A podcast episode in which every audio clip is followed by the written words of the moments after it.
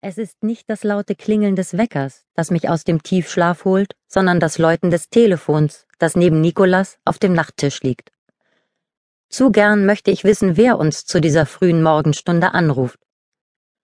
Schon im nächsten Moment legt Nico den Hörer wieder auf. Meinen fragenden Blick beantwortet er nur mit einem stummen Achselzucken. Damit gebe ich mich nicht zufrieden und will wissen, wer der Anrufer war. Falsch verbunden, sagt er knapp und geht ins Bad. Sehr merkwürdig, denke ich, und hege leise Zweifel an seinen Worten. Aber wie üblich schlucke ich meine Bedenken stillschweigend hinunter.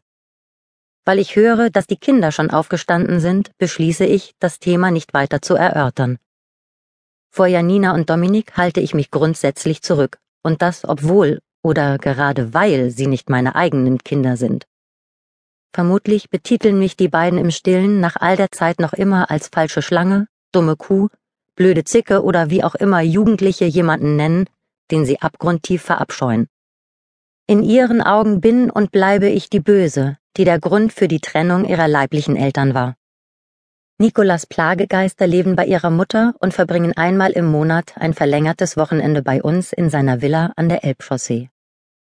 Unser Zuhause liegt auf der richtigen Straßenseite, denn wir haben Elbblick. Wer von sich behaupten kann, hier zu wohnen, hat es geschafft.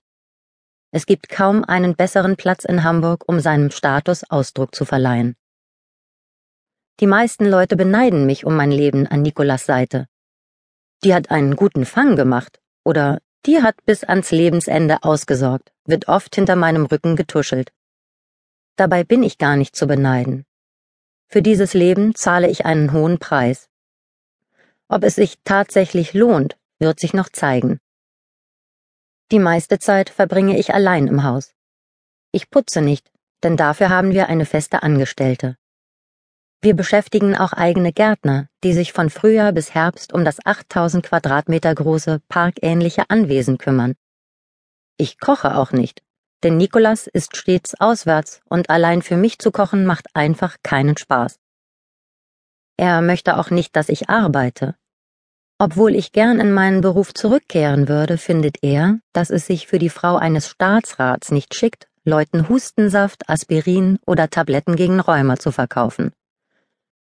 Er spricht von mir als seine Frau, obwohl wir nicht verheiratet sind und meint, ich soll meine Zeit sinnvoller nutzen. Was er eigentlich meint, ist, ich soll meine Zeit medienwirksam nutzen. Tu Gutes und sprich darüber. Engagiere dich gemeinnützig. Das kommt draußen gut an. Draußen? Mit draußen meint er das wahre Leben. Ein Leben, das ihm selbst völlig fremd ist, denn Nikolas wurde als einziger Sohn einer vermögenden Kaufmannsfamilie mit dem goldenen Löffel im Mund geboren. Ich nicht. Und trotzdem hat auch mein Leben mittlerweile nichts mehr mit der Realität zu tun. Mein Wochenplan sieht wie folgt aus.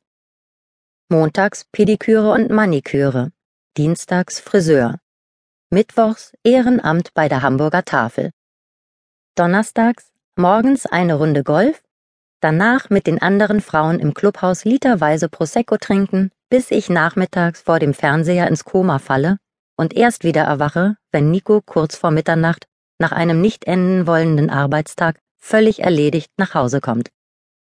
Freitag, fester Termin bei der Kosmetikerin, die mir rät, noch mehr Wasser oder grünen Tee zu trinken und mir dringend empfiehlt, das superteure Hyaluronsäurekonzentrat auch nachts unter die Revitalisierungscreme und das Augenpräparat großzügig aufzutragen. Aber auch die teuersten Pflegepräparate, die in 2000 Meter Meerestiefe aus Algen gewonnen werden, helfen nicht, meinen Alterungsprozess zu stoppen. Ich bin nicht 32 Jahre jung, wie ich immer vorgebe. In Wahrheit bin ich bereits 37 Jahre alt und genau so sehe ich auch aus. Erste Fältchen machen sich in meinem Gesicht bereit. Sind es Kummerfalten oder Sorgenfalten? Scheißegal. Lachfalten sind es jedenfalls nicht. Denn ich habe schon längere Zeit keinen Grund mehr, mein Gesicht vor Freude zu verziehen. Mein Leben ist trostlos da beißt die Maus keinen Faden ab. Aber ich beherrsche meine Rolle als angesehene Frau der Hamburger Gesellschaft aus dem FF. Nikolas